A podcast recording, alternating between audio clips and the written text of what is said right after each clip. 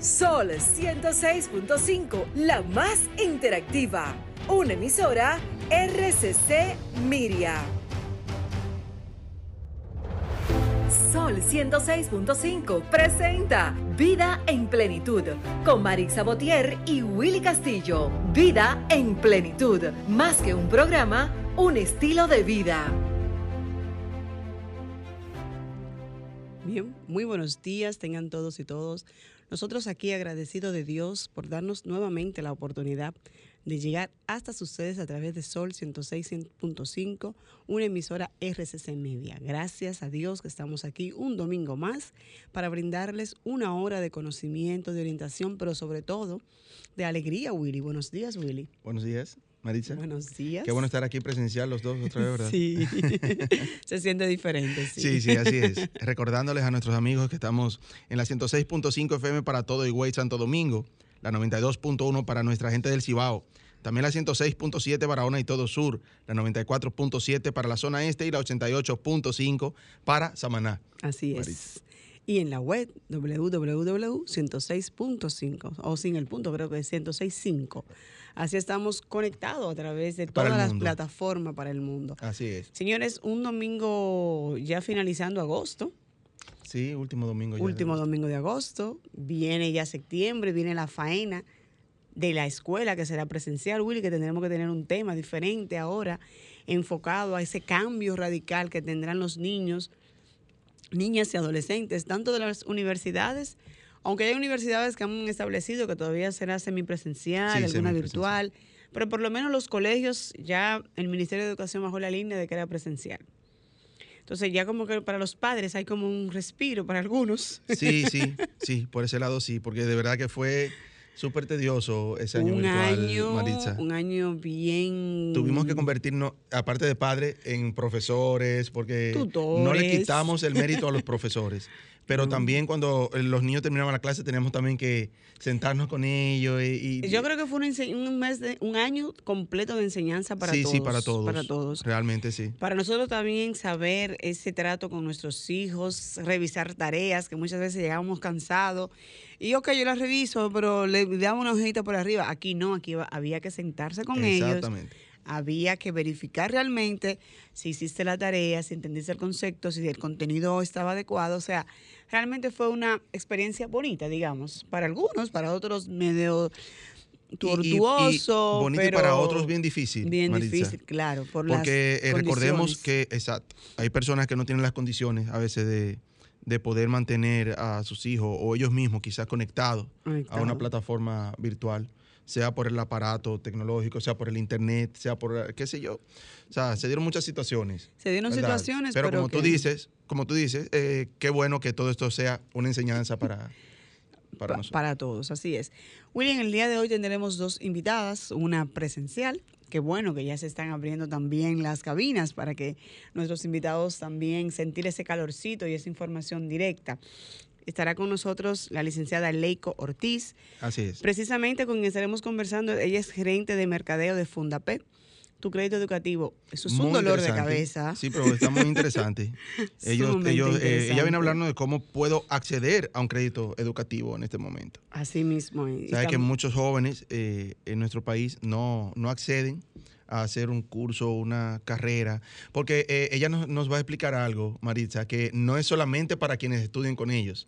No importa dónde tú estudies. Oh, es un dato importante, eso, señores. De eso ella nos va a hablar. Eso es un dato muy importante. Y nuestra segunda invitada, hablaremos de derecho, hablaremos de ese tema tan difícil que cuando se inicia una demanda en cobro de pesos. Para ello nos estará acompañando la licenciada Delaney Arias desde su hogar, pero no más, no menos importante, explicándonos, señores, cuáles son los requisitos que debemos tener a la hora de iniciar un cobro de pesos. Porque, ah, si tú me debes un dinero, pero ¿y entonces? Eso no es que tú me debes. Vamos ahora en el tribunal demostrar que es lo que tú me debes, bajo qué requerimiento y bajo qué documento. Así que nada, Willy, si pasamos a nuestro minuto de plenitud para ya iniciar nuestro contenido en el día de hoy. Nuestro minuto de plenitud es gracias a Ranton Fiesta. Si tienes una boda, un cumpleaños o cualquier actividad social, llama a Ranton Fiesta. Estamos ubicados en la calle Rómulo Betancourt, número 517, Mirador Norte, 809-537-2707. Ranton Fiesta. Nuestro minuto de plenitud. Wow, esto es en vivo. Nuestro minuto de plenitud de hoy, amigos, es una reflexión que dice, me quedo con aquella tranquilidad de saber que todo lo que hice fue de buena intención. Todo lo que di fue realmente sincero y de corazón. Hoy en día sonrío y vivo feliz porque yo jamás perdí. A mí me perdieron. Nos vamos a una breve pausa y regresamos. Amigos, ya estamos aquí de regreso, ya entrando con el contenido que tenemos para todos ustedes aquí en su espacio Vida en Plenitud. Estamos ya con nuestra invitada, con nuestra primera invitada de hoy, Leico Ortiz, gerente de mercadeo de Fundapec. Viene a hablarnos de cómo acceder a ese crédito educativo que muchos no conocemos. Muchas cosas muy interesantes que nos traen y, muchas dudas. O sea, no, porque yo no, yo no estudio en APEC o yo no estudio, o sea, Vamos a ver, todos esos puntos, ¿verdad? De qué se trata y todo eso. Buenos días. Bienvenida. Bienvenida al programa. Buen día, un placer estar con ustedes y poder aclarar todos esos puntos para que todo el que nos escucha pueda acceder a lo que quiera hacer. Eso es lo principal. Y como ustedes compartían ahora, esa tranquilidad de saber que se hizo bien y esa tranquilidad de saber que tienen una fundación que le acompaña en ese proceso de hacerse profesional y a esos padres que tal vez los hijos estaban estudiando virtual y habían hecho algún acuerdo de pago con el colegio y ahora hay que pagar eso y pagar lo que viene.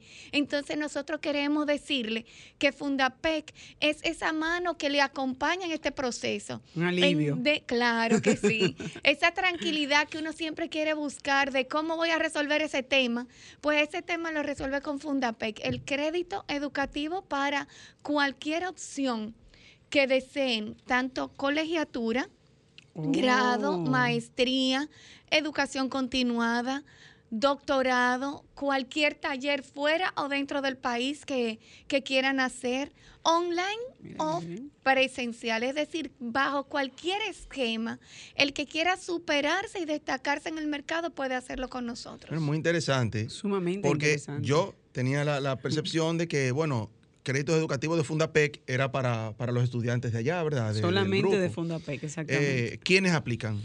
Ya dijimos que para todo centro eh, educativo, no importa que sea. e incluso incluyó colegios. Sí, claro. la colegiatura también. Una mano amiga a los padres en estos momentos. Mira, quien aplica es el estudiante. En cualquier centro de estudio que desee realizar su capacitación como le comentaba, desde la colegiatura hasta el doctorado, todo lo que sea estudio. Entonces, el deudor es el estudiante. En el caso de la colegiatura, son los padres. Pero quien asume esa responsabilidad es el estudiante y le acompaña una persona, perdón, que esté trabajando Ok. Pero, es eh, importante saber, eh, como ella bien aclarado, que desde el colegio, o sea, desde un padre que en estos momentos tuvo una situación difícil post pandemia, porque todavía estamos en la pandemia, y quiere que sus hijos, o deben que sus hijos continúen en lo que es esa obligación de su colegio, pueden ir a Fundapay, optar entonces, me imagino que habrá unos requisitos y demás. Claro que sí. Para, para aplicar a ese crédito y sus hijos, uno tiene la tranquilidad de que sus hijos continuarán estudiando y ya luego entonces no tengo necesariamente que buscar a PET porque ella bien ha dicho que en cualquier universidad que yo pueda o que mi hijo pudiera estudiar o que quisiera estudiar, entonces tendría ese crédito educativo. Es importante, Willy, entonces saber como ella bien explicaba del principio, tener esa mano amiga. Óyeme. Claro que sí. Qué alivio. Claro que sí, que le, tenía una pregunta. El crédito aplica, por ejemplo, para un padre que su, su niño, ahora, su hijo va a empezar ahora un año escolar, por decirlo así, o puede también ser que deba ya el año escolar pasado. Es importante saber que el crédito educativo aplica para el que va a empezar y para el que está estudiando. Y si tiene una deuda, pues igual igual puede acceder al crédito educativo solamente con una cotización de cuánto adeuda para de lo anterior y cuánto le falta por pagar de lo que viene. Okay. Con esa cotización, ese número, ese monto es el que va a ser su solicitud de crédito. Y la solicitud es súper simple. La virtualidad nos ha ayudado mucho y nos ha dado la oportunidad de agilizar los procesos también. Solo tiene que entrar a fundapec.edu.do ahí en del lado derecho van a ver una ventana que dice solicitud en línea completan esa solicitud en línea, inmediatamente sus datos va a llegar a nuestra plataforma y mañana lunes lo vamos a estar contactando. Wow. Entonces ahí cada caso por más que yo le cuente, mira, tiene que la cédula, el plan de estudio, la evidencia de ingreso, eso es lo básico. Pero cada caso es especial porque hay padres o hay personas que acompañan en el crédito que no son empleados. Entonces tienen que evidenciar. Uno piensa que tal vez... Eh, tiene que ser un trabajo formal, un ingreso formal, el que tenga, el que va a pedir un crédito. En el caso nuestro, una persona independiente, un consultor, un frutero, un dueño de una paca, de una peluquería, cualquier persona que pueda evidenciar sus ingresos puede hacer la solicitud de un oh, crédito educativo. Es legible. Claro que sí. Wow, excelente, excelente. Sí. Y una, una pregunta muy importante. Asumamos de que ya yo hice mi procedimiento como padre o mi hija asumió, obtuve el crédito y luego que concluya la carrera, ¿cómo se hace el pago? ¿Cómo es la logística del pago ya? Claro, mientras estudia, importante lo que tú eh, puntualizas, mientras estudia solo va a pagar intereses de lo que se va desembolsando. Es decir, este cuatrimestre solo el monto de intereses del primer cuatrimestre. El segundo cuatrimestre va aumentando. Y al final de su carrera, pues la persona genera una cuota fija de capital e interés que va a tener el tiempo, el mismo tiempo que tuvo de estudio, va a tener de tiempo que se, le llamamos repago. que es el pago del capital e interés. Si duró cuatro años haciendo su grado, pues va a tener cuatro años para pagar su grado. O sea, como que mientras eres estudiante, me, solamente paga interés. Pagas interés. Después que eres profesional, entonces ya vas a pagar la, lo que tiene que ver con el capital e interés dividido entonces en, en el tiempo que duró mi carrera. Exacto. Lo cual te va a permitir ya como profesional tener ingresos interesantes, ¿verdad? Mucho mejores que de estudiante. claro, claro. Y el tiempo para generar esos ingresos. Porque mientras uno estudia, pues tiene que dividir el tiempo de estudio y tal vez conseguir un trabajo, pero de medio tiempo o algo más eh, cómodo, ¿verdad? Imagino que, que lo de pagar intereses es una opción. O sea, también el, estudiante tiene la opción de, hacer sus pagos y tiene la posibilidad. Claro, la persona puede abonar a su capital cuando guste. Lo que sucede es que normalmente la norma es que no abonan. Ahora, falta, falta, falta el punto más importante, la tasa de interés. Claro, bueno, para esta época, por primera vez, o sea, es una tasa de interés súper baja para todos los estudios. Digo por primera vez porque antes teníamos diferentes tasas de interés. Ahora tenemos una tasa única de interés. No importa la carrera, no, importa, la, carrera, ni el colegio, ni la maestría. Todo lo que son estudios tiene una tasa de un 9% anual. Anual, excelente. Lo cual quiere decir que está por debajo, de un 1% mensual. Por hacer un ejercicio rápido, eh, si vamos a hacer una carrera de 20 mil pesos, el primer cuatrimestre lo que va a pagar son 200 pesos por mes. es decir, es solo intereses, es menos de 200, son 160 pesos. Okay. por una pregunta, voy a hacer una carrera de 20 mil pesos apliqué para el préstamo, ¿me desembolsan esos 20 mil pesos? Te le pagan a la universidad, le pagamos a la universidad tu estudio. Ya tú nos diste toda la documentación de que estás inscrito en esa universidad y nosotros le pagamos a esa universidad por tu carrera. Se le va desembolsando a la universidad porque hay, hay, hay un punto. Excelente. Y es que, eh, por ejemplo, se da el caso de que un estudiante empieza una carrera muy motivado y toma el, crédito, pero al año ya no, no voy a seguir porque no era lo que yo esperaba. O sea, ¿cómo se maneja entonces esa parte? Mira, hay algo súper interesante quien toma un crédito educativo. Como te comentaba, el estudiante es el que toma el crédito aunque no esté trabajando una persona que ya asume una responsabilidad, ese pensamiento se le va eliminando. Ojalá.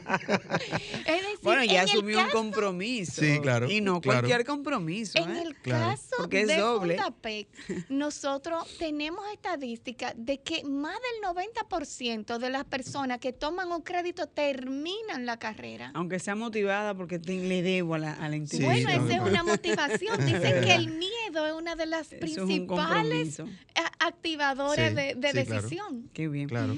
Eh, Leico, ¿y dónde podemos, entonces, todas aquellas personas interesadas y que quieran saber más información? ¿Cómo pueden acercarse a la universidad? ¿Es virtual? ¿Cómo? La Fundación APEC pues, tiene todas las puertas abiertas, sobre todo ahora que ya hemos aprendido y hemos agilizado estos procesos. Y hoy, ahora pueden entrar a fundapec.edu.do o a cualquiera de nuestras redes, eh, en Instagram, en Facebook, Fundapec RD. Y obviamente pueden llamarnos a partir de mañana lunes al 689-4171. Y con gusto ahí le va 809. 689-4171. Ahora pueden entrar de manera inmediata a fundapec.edu.do. Ahí van a, ver varios números de WhatsApp que le pueden también dar atención en este momento. Excelente. Una última pregunta eh, de mi parte, Leico. Eh, ¿Los parámetros son similares, digamos que a una institución financiera, a un banco? Por ejemplo, se lo digo porque quizás alguien que no esté escuchando dice, bueno, yo quiero solicitarlo, pero yo quedé mal con una tarjeta de crédito, por ejemplo. Es importante esa, esa Cada caso es especial, como te comentaba. Siempre se va a evaluar la situación crediticia de la persona. Por eso, empezar tu vida financiera con un crédito educativo que tiene un monto bien bajo de interés y que la cuota te va a permitir de visualizar en esos buró crediticios que tu calidad como una persona para tomar crédito es buena. Nosotros tenemos como Fundación de Crédito que evaluar la vida crediticia de la persona. Es mucho más flexible que la banca pero sí, claro que la evaluamos y consideramos el comportamiento, pero hay muchos parámetros que se toman en consideración. Y esos parámetros son, por ejemplo, la voluntad de pago, que ver qué tanto se atrasó, si ya se puso al día. En un momento tuvo un problema, pero ya mejoró. Es decir, le damos bastante oportunidad a la persona. Si esta persona puede buscar un codeudor que le acompañe, que esté en mejor condición, pues lo recibimos. No, no, excelente, excelente. Y, muy clara y, muy abierta la información para todos aquellos padres y estudiantes que necesiten y quieren acercarse a la a Fundapet. Para obtener ese crédito educativo tan importante en estos momentos, porque eh, la educación es poder. Sí. Y definitivamente la diferencia está en lo que aprendemos para luego entonces ejercer lo que sería nuestra profesión. Exactamente. Gracias. Bueno, Leco. Muchísimas gracias. gracias de verdad, por eh, esas importantes informaciones. Este espacio es de ustedes también. Eh, seguiremos corriendo la voz, ¿verdad? Sí. Para que más jóvenes puedan insertarse a, la educación, a, hacer sus cursos, su maestría, sus diplomados. Doctorados. Doctorados, ¿verdad? excelente. Nosotros vamos a hacer una breve pausa. Les despedimos por hoy, eh, reiterándole las gracias, ¿verdad? Y nosotros regresamos ya con nuestra próxima invitada. Disfrutas Vida en Plenitud con Marix Sabotier y Willy Castillo. Y ya estamos de regreso aquí en su espacio Vida en Plenitud. Señores, un tema muy importante. Acabamos de escuchar a la licenciada Leicon Ortiz. Ahora vamos con el tema de préstamos educativos. Ahora vamos a pasar a otro tema, no menos importante, sino sumamente interesante. Vamos a hablar sobre la demanda en cobro de pesos esa demanda que yo quiero iniciar porque alguien me debe un chelito, Willy. Y yo necesito auxiliarme de un profesional en esa área del derecho que me oriente y me diga los pasos a seguir. Para eso ya está con nosotros, está con nosotros en la plataforma la licenciada Dileidis Arias, con quien estaremos conversando este interesantísimo tema sobre todo cuando yo no tengo ningún tipo de conocimiento, pero alguien me debe y yo tengo deuda. Y quiero mi dinero. Y quiero mi dinero, sobre todo. Buenos días, licenciada. Gracias por estar aquí con nosotros en su espacio Vida en Plenitud en el día de hoy. Un placer, estoy muy contenta de poder estar compartiendo por aquí con ustedes y muchas gracias por la invitación. Gracias a usted. Gracias a usted. Licenciada, primero, lo primero que tiene una persona cuando se le debe un dinero es, va a su oficina, licenciada, yo quiero que me paguen, pero y me imagino que viene usted a preguntarle la qué tengo, pero yo lo único que tengo es deuda. Sí. ¿Qué hace, licenciada? ¿Cómo se maneja esa parte? Bueno, lo primero es que la finalidad precisamente de una demanda de cobro de pesos, como las personas la conocen eh, comúnmente, tiene un objetivo, que es cobrar un dinero. O sea, le, por una razón o por otra, sea porque le, le presté un dinero a un familiar, porque le presté un dinero a través de un pagaré, por un tema de un contrato, hay alguien que me debe un dinero y yo quiero cobrarlo y el medio legal para hacer ese cobro, porque han resultado infructuosa la diligencia que he hecho para que me pague, o sea, lo he llamado, le he pedido, he hablado con la persona, no me pagan. La opción que tengo es proceder en justicia a través de la demanda de cobro de peso. Respondiendo a tu, tu pregunta, ¿qué necesito para yo poder sustentar esa demanda? porque hay condiciones necesarias que la misma ley establece para que nuestras demandas puedan proceder en justicia. O sea, para que la justicia nos dé ese apoyo que necesitamos para lograr nuestro objetivo, nosotros tenemos que tener ciertos requisitos. Para la demanda en cobro de peso es necesario que tres condiciones básicas esenciales. Primero, contar con un crédito cierto. Ok. ¿A qué llamamos crédito cierto? Porque muchas veces, em, por ignorancia, usted, usted dijo algo importante, a veces le prestamos a un familiar y, por confianza, yo le digo, mira, te voy a prestar 100 mil pesos, eh, pero no hago ningún papel. Porque Solamente me hizo una promesa de pago. Me dijo, te lo doy en un mes, mes y medio, algo así. Y yo me quedo con la esperanzada de que un mes, mes y medio ese retorno va a volver a mi cuenta, pero no volvió. Entonces, Exactamente eso es lo que significa un crédito cierto, que ese crédito conste en documentos que yo pueda sustentar esa deuda. Como tú dices, muchas veces eh, nosotros pecamos de confianza, realmente. Nosotros también pecamos de, la familiaridad, también, eh, ojalá, señores, porque todos los acuerdos deben llevarse a cabo de buena fe, y ojalá que sí, ojalá que sí pudiéramos vivir en un mundo donde la palabra fuera suficiente. Pero desde el punto de vista legal no lo es. Entonces, aunque su crédito puede ser cierto en el mundo real, porque usted sí prestó el dinero, nosotros tenemos que aportarle al tribunal pruebas válidas de ese crédito. Y no es cualquier prueba, sino pruebas que la misma ley está, que le da el valor probatorio para cobrar ese dinero. O sea, ¿qué son pruebas válidas del crédito y qué lo hace que sea un crédito cierto? Un pagaré notarial que se firmó ante un, un notario público que tiene fe pública y que sí tiene valor probatorio, un contrato bajo firma privada.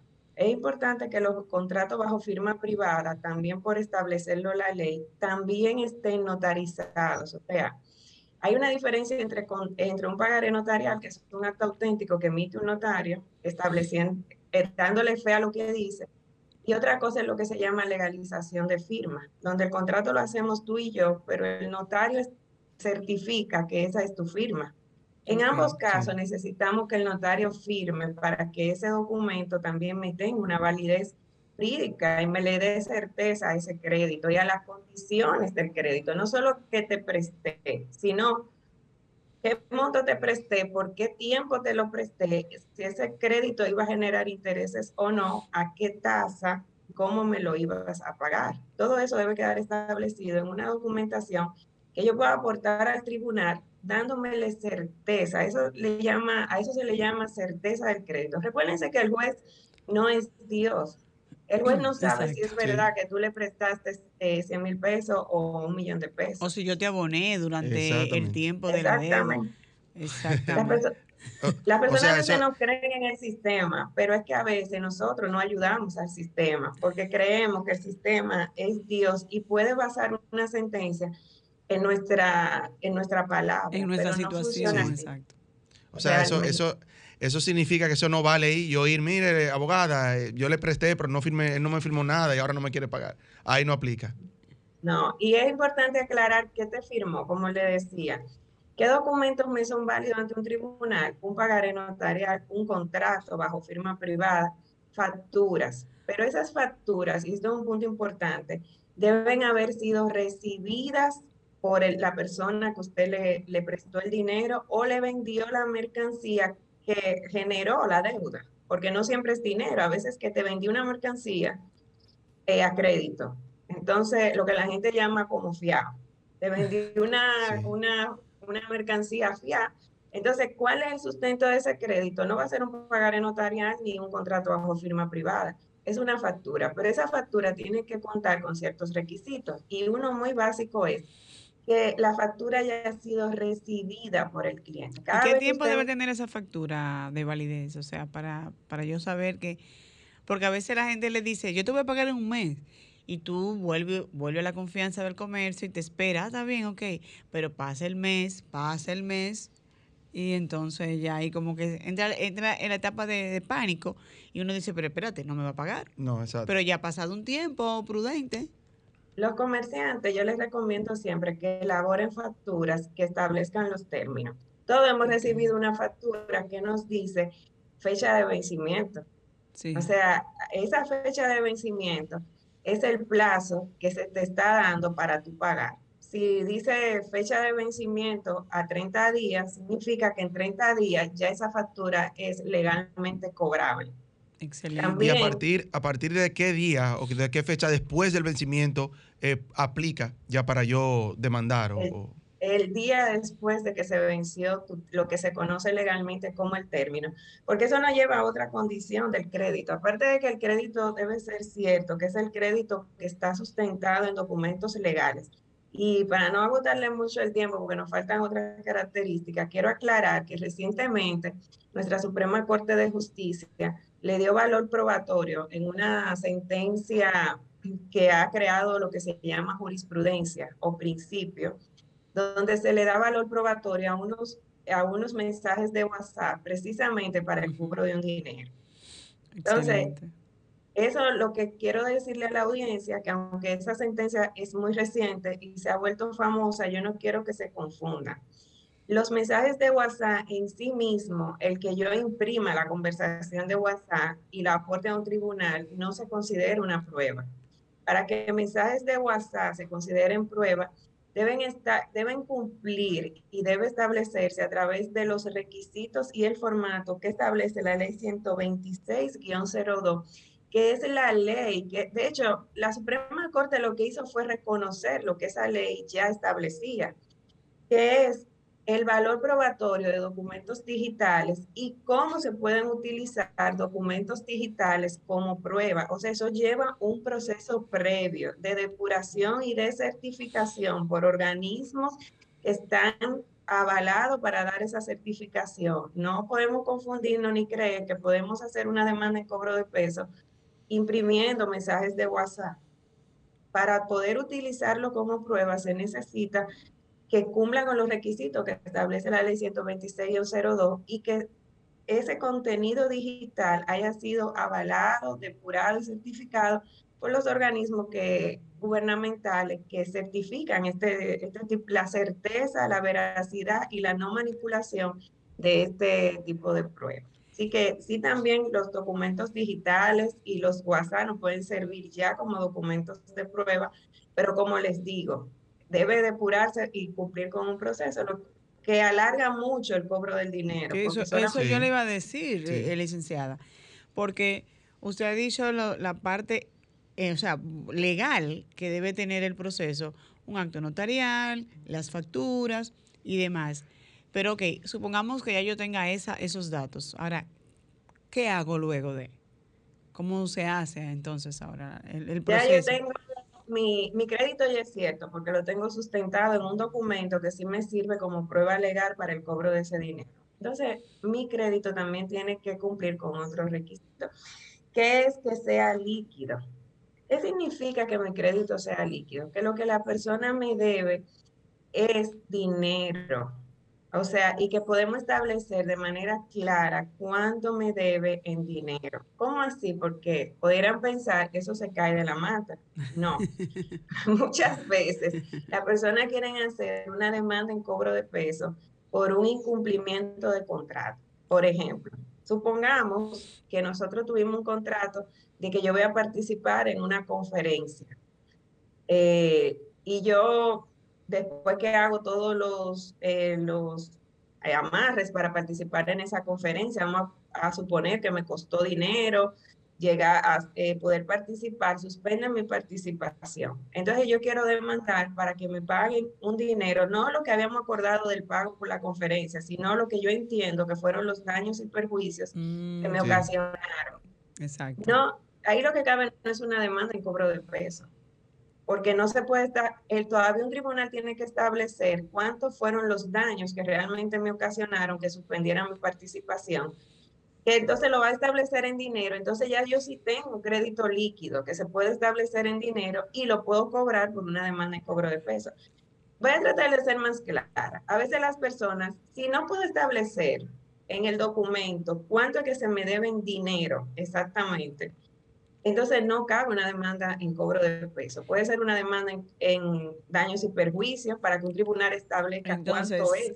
Eh, digamos, en términos llanos, para aquellas personas que, que, a veces dicen, ok, me debe, yo tengo la documentación, pero tiene que ser entonces líquido, se refiere a que sea dinero, o sea, dinero real. Que esa persona me debe. Que, la que la, no le deje duda al juez de que yo te presté 500 mil pesos, que tú me debes en mercancía un millón de pesos, que se diga cuántos deben dinero. o sea, no son demandas, no puede ser una demanda, no, que lo que pasa es que por culpa de él, eh, yo perdí un negocio y entonces ese no es lo que yo presumo que yo perdí, sino lo que realmente yo, yo perdí al momento de yo hacer negocio contigo.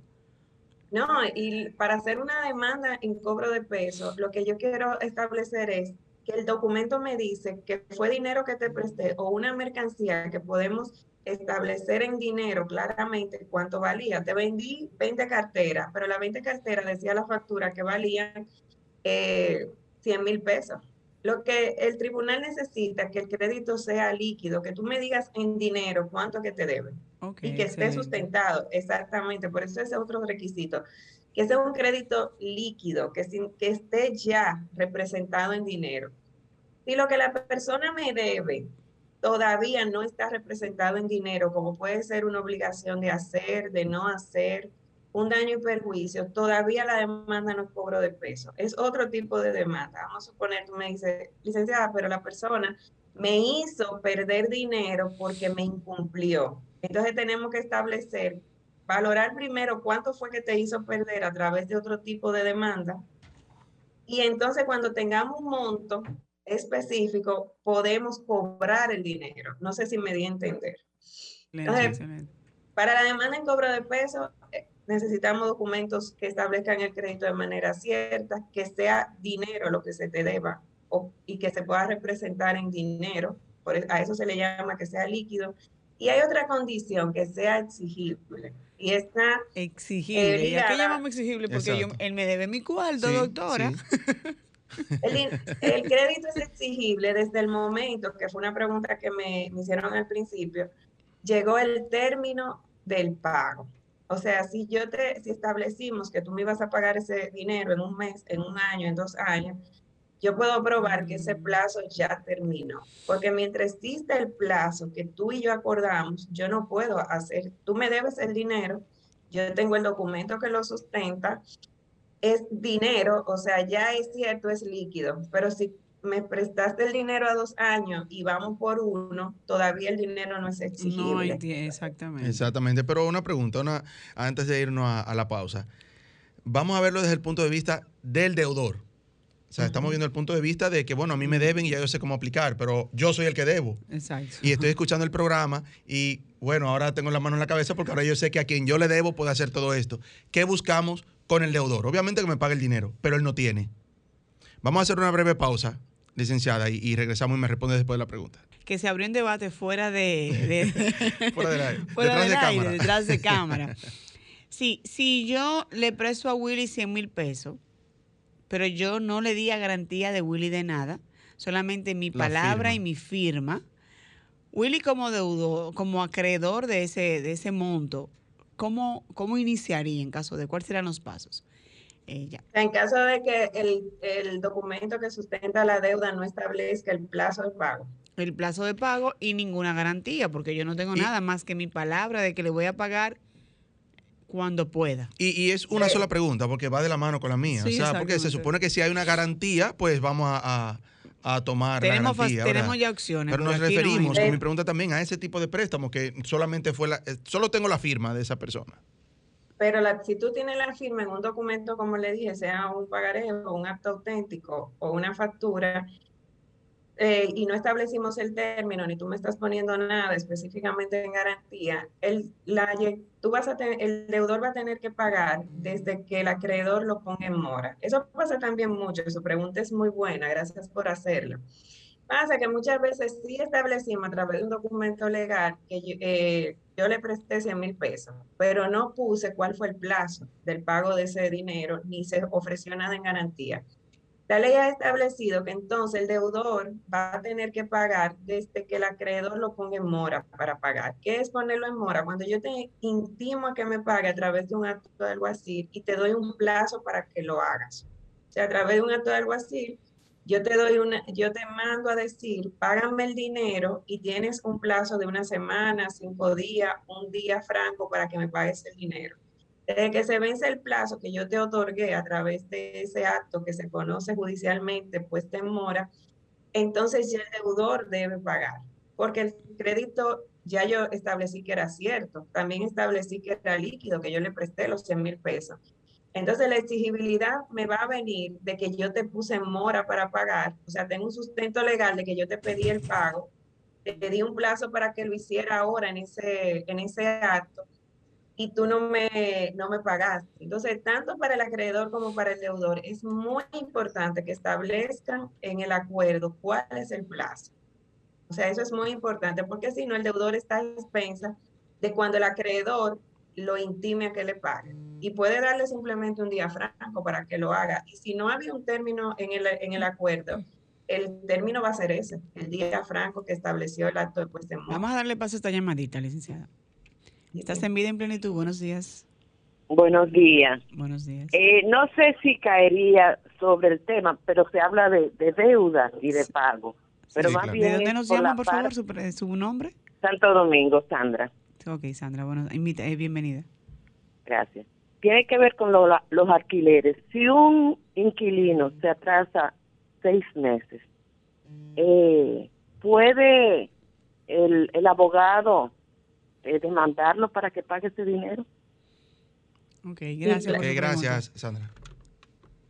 Y claro que sí, que, un inquilino también cumple su contrato de, alquiler, está sometido a ser demandado, pero el proceso no se llama demanda en cobro de pesos. Ese proceso eh, se lleva entre los juzgados de paz, con lo que establece el Código de Procedimiento Civil, entonces ese proceso se lleva ya ante los juzgados de paz, que son unos tribunales especializados para conocer el tema de los alquileres de manera específica.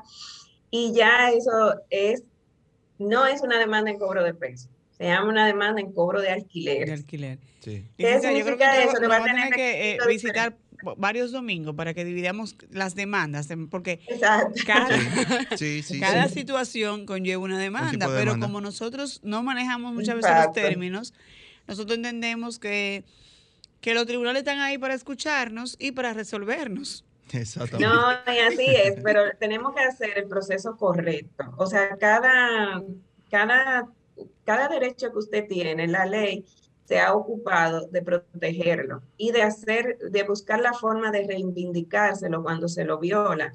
Ahora, por eso hay tribunales diferentes, especializados en diferentes áreas y materias, y inclusive dentro de lo que conoce el mismo tribunal hay procesos diferentes.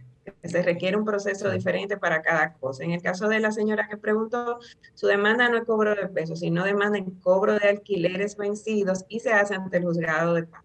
Pero que también aplica, que esa era su, su pregunta, ¿verdad? Sí, ella quería saber. Y ella también tiene un proceso para cobrar sus alquileres, pero no es de la que estamos hablando ahora. Ella necesita otros requisitos, otro formato y otro proceso. Exactamente. Todo esto nos enseña eh, también. sí, vamos a tomar esta llamada.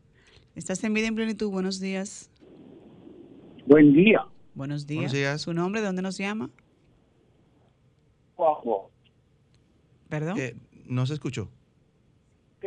caso y quisiera saber si tengo algún derecho. No le escuchamos. Digo, le estoy en la ciudad Juan Bo le llamo. ¿Me escucha ahora? Ciudad Juan Bo. Ok, sí. De acuerdo. ¿Me escucha ahora? Sí, claro. Sí, Adelante. El caso mío es un caso muy especial, pero de todas maneras quiero formular la pregunta. Claro, adelante. Eh, yo tenía, no lo voy a hacer muy largo porque yo sé que es un programa y todo. Sí, eso le iba a pedir, que sea eh, la pregunta sea concreta. Ok, yo tenía una amiga muy íntima, entonces nosotros eh, reiniciamos un negocio de préstamo, ella era la que prestaba, pero yo como teníamos mucha confianza, le entregué un dinero y nunca firmé un papel ni firmé nada.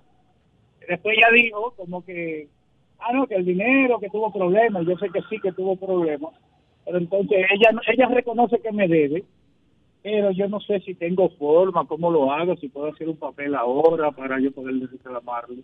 Ok, gracias por su pregunta. por el radio. Eh, licenciada, le voy a pedir que sea brevísima y que dé sus números porque ya lamentablemente no tenemos que ir. Sí.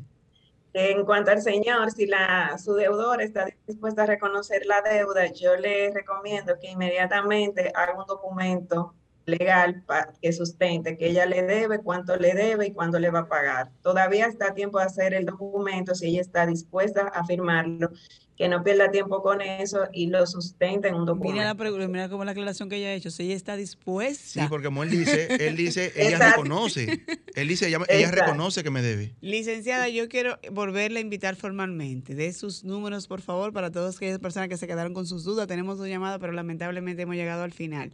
Porque no sabemos todos esos requisitos que usted ha dicho, que usted nos ha dicho para poder cobrar. Solo sabemos que tenemos una deuda en el medio. Exactamente.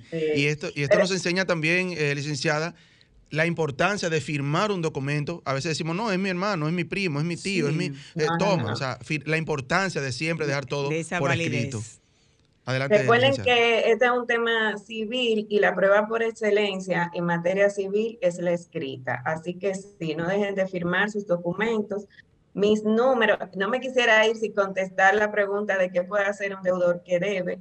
El, de, bueno, obviamente, lo único que libera al deudor es el pago. O sea, no hay nada, no hay una excusa legal para justificar que no pague en el tiempo acordado. Lo único que lo libera es el pago de la deuda. Ahí respondí ya la pregunta que me habían hecho. Y mis teléfonos para contactarme es el 809 607 4456. Se pueden contactar por ahí y yo estoy a la orden cuando ustedes quieran. Eh, para mí ha sido un placer, así que podemos estar por aquí hablando de cualquier otro tema. Muchísimas gracias a usted, señor. Un tema interesantísimo. Quedaron muchísimas preguntas. Quedaron preguntas, pero ella eh, formalmente nos eh, abrió otro domingo más. Así que lo haremos formalmente en otro domingo. Gracias a ustedes por la sintonía, gracias a Dios por este nuevo día. Nos vemos el próximo domingo, Dios mediante. Quédense aquí con nuestra compañera que viene con su tema. Exacto, María Cristina. al, otro al, otro lado. Gracias. Lindo domingo para todos. Son 106.5.